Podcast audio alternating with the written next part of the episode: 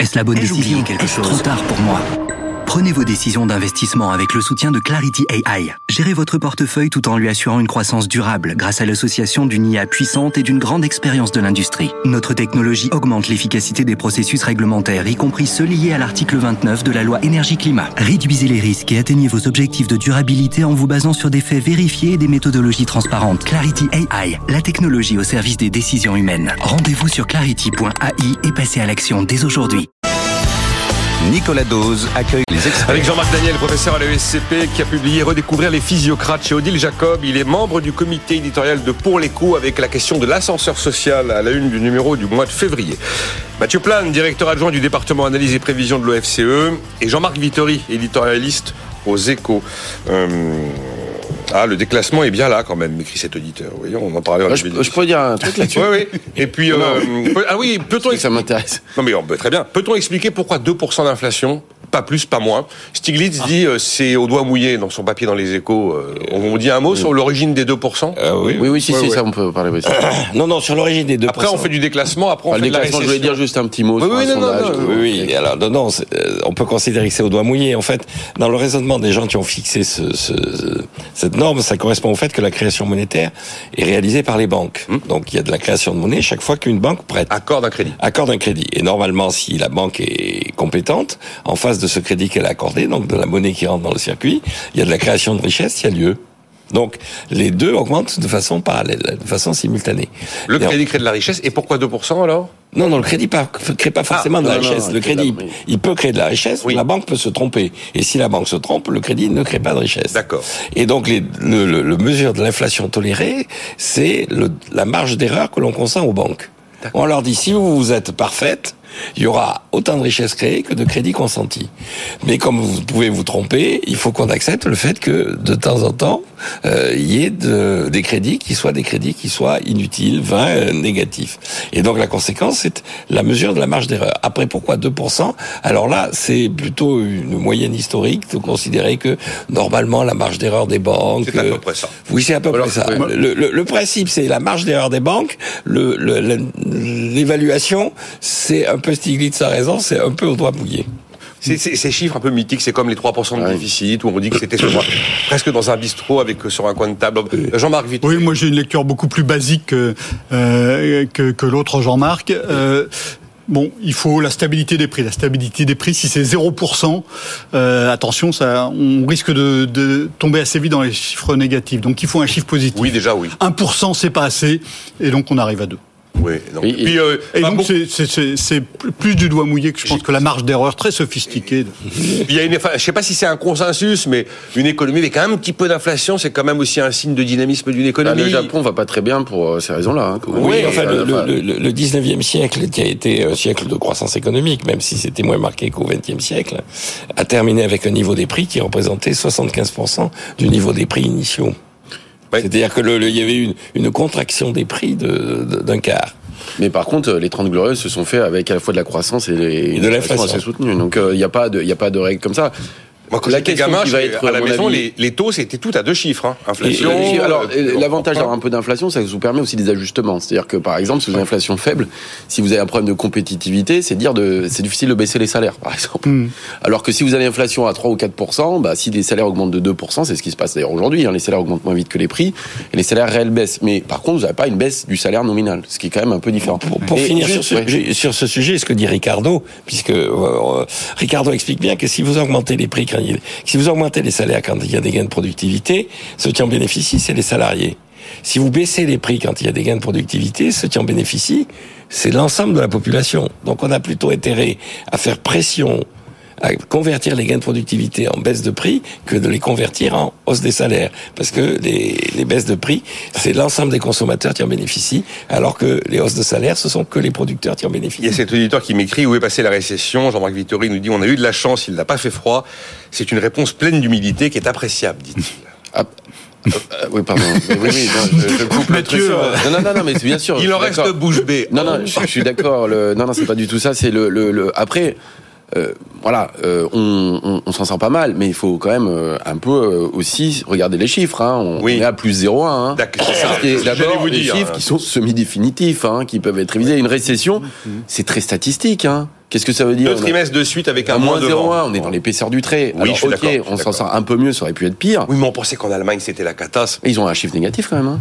Euh, L'Allemagne-Italie, ils ont une croissance négative. La zone euro, si si, je crois. Enfin, sauf si je me, enfin, vérifions. euh, vérifier. Je, je crois que l'Allemagne et a que l'Italie. la Grande-Bretagne qui est en récession. Non, je Non, non, non, non. dans les prévisions, prévision, Ah, dans les Ah, prévisions du FMI pour prévisions. 2023, c'est assez seul amusant d'ailleurs. Il y a trois mois, il y avait un seul pays qui était en récession en 2023 dans les prévisions du FMI. Euh, ça n'arrive jamais. hein. Normalement, le FMI, euh, il a beaucoup de mal à dire qu'il y a un pays qui va avoir un problème. Donc là, euh, c'était la première fois qu'il faisait ça. Il y avait un pays, c'était l'Allemagne. Et maintenant, dans les prévisions qu'ils ont Oui, sorties ça, euh, prévision, hier ou avant-hier, euh, prévision, hein, Oui, bien prévision sûr. pour l'ensemble de l'année Oui, 2023. ils sont un peu il y a hein. un pays qui est en récession, mais c'est plus le même, c'est plus l'Allemagne, c'est la Grande-Bretagne. Mais alors pour l'Allemagne, le chiffre effectivement euh, est un peu moins mauvais que prévu, mais je crois que la croissance est négative 93 à vérifier. Oui, vérifie, hein, à vérifier. vérifie. Sur la moyenne de la zone euro, on est à plus 0,1 comme pour la France, donc on est dans l'épaisseur du trait. Je crois que l'Italie est légèrement négatif aussi. Euh, et pourquoi la prévision aussi de l'Allemagne est meilleure? Et effectivement les prix de l'énergie, mais il y a aussi le plan qui a été mis en place par l'Allemagne, qui est quand même colossal, qui change quand même la donne. C'est-à-dire qu'à partir du moment où les, les industriels auront accès à un prix de l'énergie meilleur marché, forcément ça change quand même beaucoup de choses. Donc euh, il y a aussi la- les réponses de politique publique qui ont eu lieu. Euh, juste peut-être pour dire un, Sur le déclassement. non, oui, alors il y a autre chose. Allez, alors ça va peut-être ensemble. Et la réponse, euh, premièrement, sur l'histoire de, la- de, de- de l'objectif des 2%, c'est effectivement la question qui va se poser aussi à l'avenir, c'est est-ce que ces 2% sont compatibles avec les objectifs climatiques Et la transition énergétique, on voit que forcément la transition énergétique, si vous avez une énergie décarbonée, ça coûte en général plus cher. Vous sortez un peu d'un concept de mondialisation, etc., des échanges, parce que vous relocalisez une certaine partie de votre production. C'est plutôt inflationniste. Et donc la question, c'est est-ce que dans la transition énergétique, on va pouvoir euh, toujours avoir le même mandat, c'est-à-dire euh, euh, cet objectif euh, d'inflation d'une cible de 2% C'est une La question, à mon avis, qui va être assez forte. La même interprétation Ouais. du mandat. Exactement, la même Parce que le interprétation mandat, c'est la stabilité des prix, Ouais. et la Banque Centrale Européenne et d'autres banques Exactement. centrales ont décidé que c'était 2%, mais ça pourrait être plus ou moins. hein. Jacques Delarosière avait argumenté pour que ça soit 1%, Olivier Blanchard a argumenté pour que ça soit 4%, Ouais. euh, et ce débat-là va clairement euh, ressurgir. Avec la Euh, question des dettes, c'est-à-dire que effectivement, quand vous avez un peu plus d'inflation, ça facilite l'allègement des dettes. Le déclassement, qu'est-ce que- à quoi Oui, non, le déclassement, non, non, parce que c'est un vrai, c'est un sujet important et alors pour plein de raisons, parce qu'il y a ce sentiment de déclassement. Alors est-ce qu'il est véritable ou est-ce qu'il est ressenti? C'est un premier point. Mais ce que je veux dire, c'est que on a bénéficié pendant des années, enfin des décennies, d'une croissance qui était relativement importante et de productivité aussi. Ce qui veut dire que les salaires réels ont augmenté, c'est-à-dire que les niveaux de vie ont augmenté.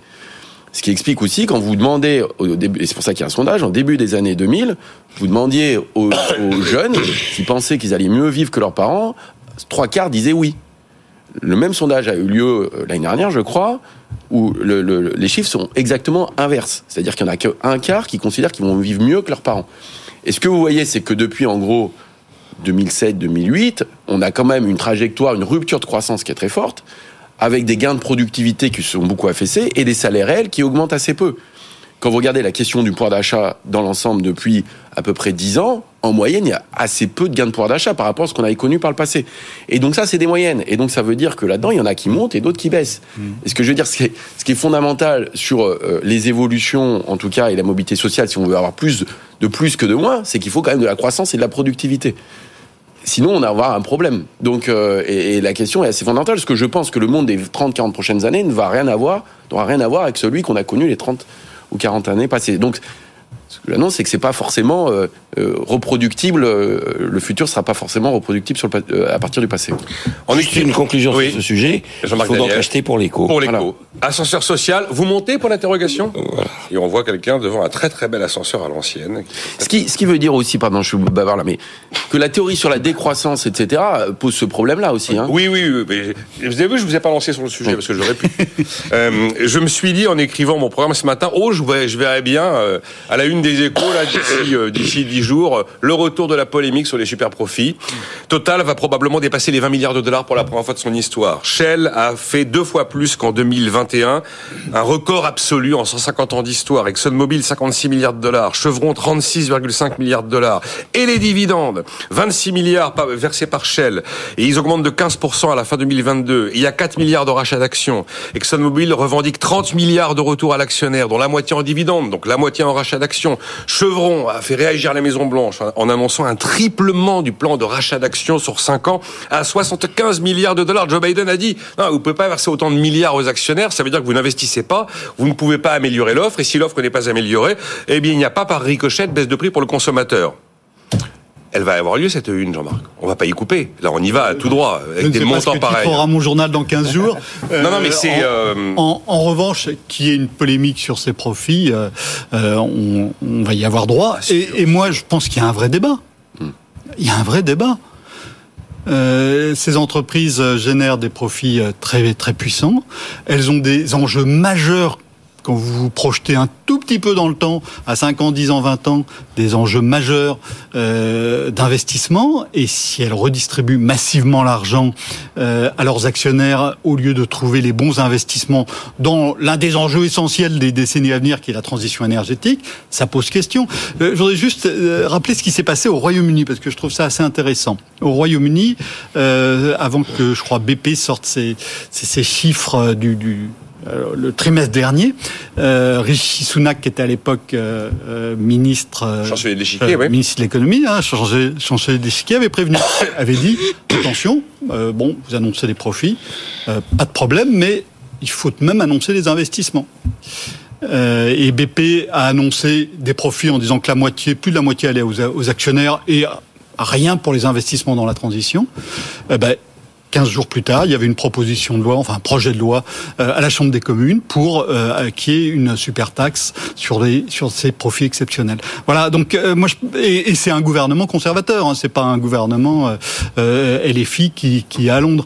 Donc moi je pense que la question se pose vraiment et qu'il faut trouver des moyens de d'avancer de, de, sur sur cette question. Alors la taxation n'est pas forcément le, le meilleur, mais clairement, on sait qu'on a des investissements majeurs à faire dans l'énergie, on a ont de l'énergie, qui ont de l'argent, euh, euh, à ne pas savoir qu'en faire, euh, clairement, ça pose question. Bon, Joline m'écrit, en tant qu'actionnaire de Total, je préfère que les bénéfices soient réinvestis dans la transition énergétique pour une croissance de long terme plutôt que dans le rachat d'actions dénuées de sens. Alors ensuite, ça pose la question d'où d'où investir. Et, chez Total, la question se, pose hein, de trouver les projets où investir dans la transition énergétique. Là, il y a une vraie difficulté parce que les projets sont pas légion.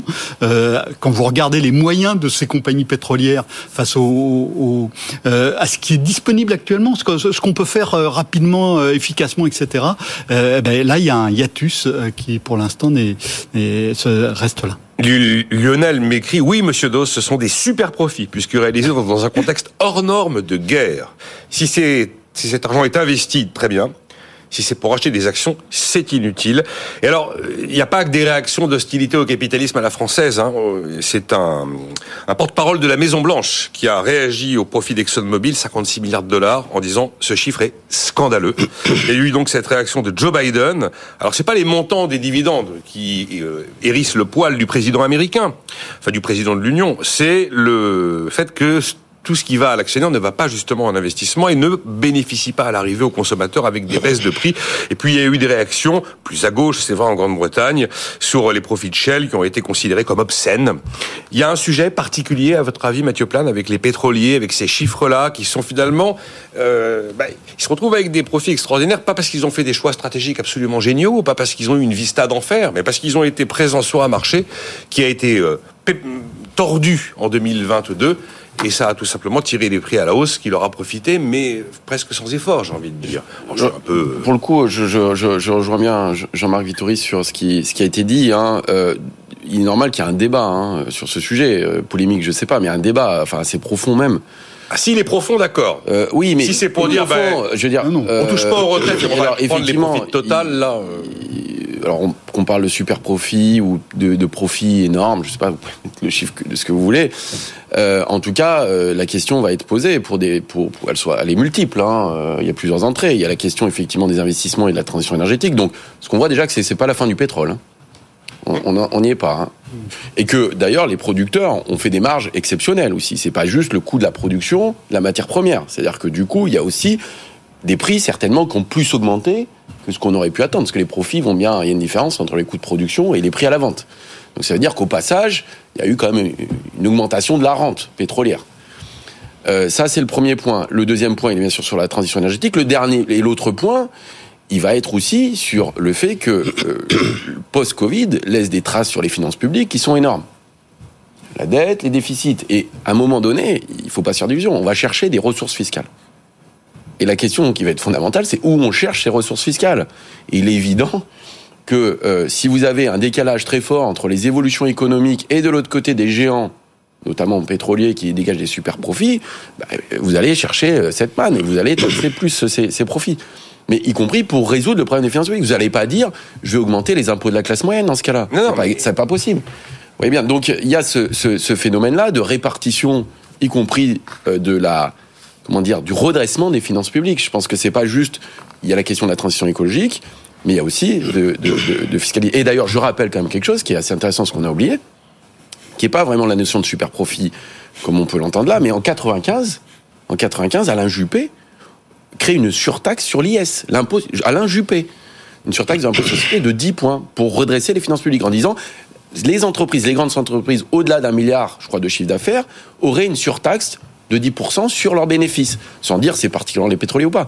Ce que je veux dire, c'est que forcément, le quoi qu'il en coûte, euh, et puis un certain nombre, là aujourd'hui sur la crise énergétique, laisse des traces sur les finances publiques. Et ces finances publiques, Emmanuel Macron a parlé de la réforme des retraites, mais je pense qu'il y aura d'autres mesures fiscales. Effectivement, le gouvernement ne dit pas on va augmenter les impôts, mais forcément, je pense qu'il y aura à un moment donné la question des ressources fiscales. Jean-Marc Daniel, euh, de plus en plus, euh, on vous lit, on vous entend dans des débats, dans plein de médias différents, et généralement, vous vous retrouvez sur des terrains un peu moins polissés que chez Dose à BFM Business, notamment avec, face à Sandrine Rousseau dans l'Express, Oui. qui, je pense, n'est pas exactement de votre attention. surtout. Non, pas vraiment. Récemment, vous étiez, vous étiez avec Thomas Porcher sur la chaîne parlementaire. Là, je Sur, euh, sur France Inter. Pour France Inter. Eh ben, alors là, j'imagine, euh, il faut, ben, ils vont vous dire, il faut aller chercher l'argent là où il est. Et là, je suis désolé, mais vous avez vu des montants pareils, eh ben, il faut aller chercher l'argent là où il est. Qu'est-ce que vous allez leur Et- répondre? écoutez, c'est c'est ces profits. D'abord, euh, je pourrais faire euh, le, le même jeu de mots que Bruno Le Maire, qui disait super profit, je sais pas ce que c'est, mais super chérie, je sais ce que c'est. Et donc, euh, J'avais oublié celle-là. et donc c'est une- un bel aphorisme. Non, il y a eu des sommes à dégager. La question est de savoir si on les laisse dans les compagnies pétrolières en disant voilà, vous devez investir. On les confie aux Vous actionnaires. devez investir, mais comment ça, vous devez investir Non, non. Euh, C'est la non, question mais- soulevée par Jean-Marc, mais justement, les compagnies pétrolières disent, moi, j'ai pas d'investissement, je le redonne aux actionnaires. Et le procès qui est fait aux actionnaires, c'est de considérer que l'argent qui est donné aux actionnaires est perdu pour la croissance économique. Mais les actionnaires, ils ont investi dans les compagnies en question. Les actionnaires, ils ont des raisonnements rationnels.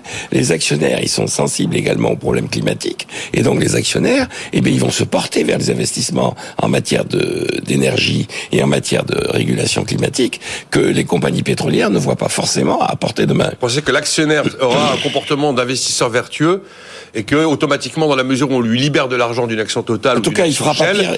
il va aller porter son argent vers un autre investissement qui sera potentiellement un investissement Oui. vert. C'est, c'est une. Ça, euh, Il ça- faudra- ça suppose aussi que l'actionnaire soit plus informé des potentialités Oui. du marché de l'énergie à venir qu'une grande compagnie énergétique. Non, mais la compagnie énergétique, elle est dans le domaine du pétrole. Je parlais tout à l'heure dans la matinale du fait que les mines, les compagnies minières de charbon ont fait 100 milliards de dollars de profit l'année dernière, là où elles avaient fait 28 milliards de profit l'année ah, précédente. presque quatre fois plus alors. Donc, Mais ça émeut pas le charbon. Non, ça n'émeut pas. Pourtant, Vous avez remarqué, hein, euh, on pourtant, est- pourtant, il y a de quoi, hein. Oui. On est ému par Bernard Arnault, pas par LVMH. On est ému par Total, pas par Patrick Pouyanné. On est ému par le pétrole, pas par le charbon. C'est comme ça. Ouais, Et- le et charbon donc- est moins présent quand même. Dans Oui, et la principale compagnie australienne qui exploite du charbon a dit écoutez, moi, si je dois faire des investissements, je vais encore exploiter du charbon.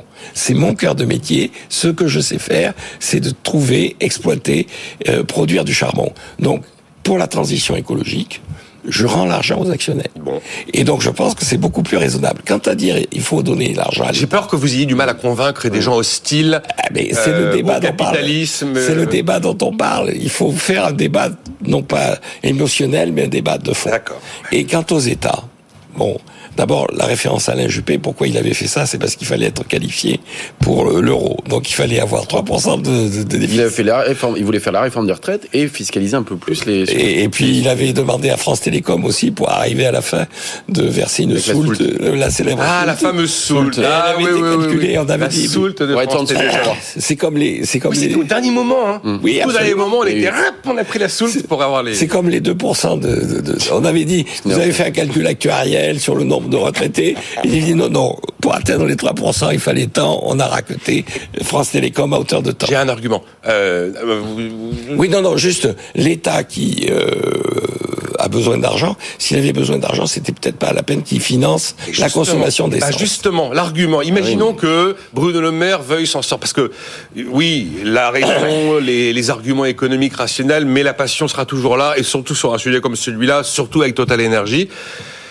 Et Bruno Le Maire pourrait dire, bah, écoutez, vous avez fait des très beaux profits en 2022, mais c'est très largement moi qui y ai contribué, puisque j'ai incité la consommation et j'ai subventionné la demande. Donc, euh, Ouais. bah, je vous ai quand même énormément aidé, moi, État, donc vous allez m'en rendre un peu. Non, je... Non, parce que les, les, les erreurs Alors. des États ne, va- ne doivent pas être utilisées pour punir la bonne gestion Bon, des entreprises. Total et euh, alors il faut savoir aussi que les pays dont on parle, hein, euh, notamment les États-Unis ou euh, le, le Royaume-Uni, sont producteurs de pétrole. Hein.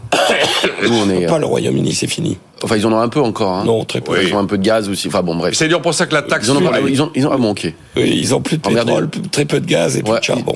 Bon, en tout cas, la taxe, elle, se, elle était sur les producteurs. Oui. hein. Elle n'était pas uniquement. Alors que là, effectivement, la question sur Total, c'est sur la distribution et Total avait baissé de 20 centimes.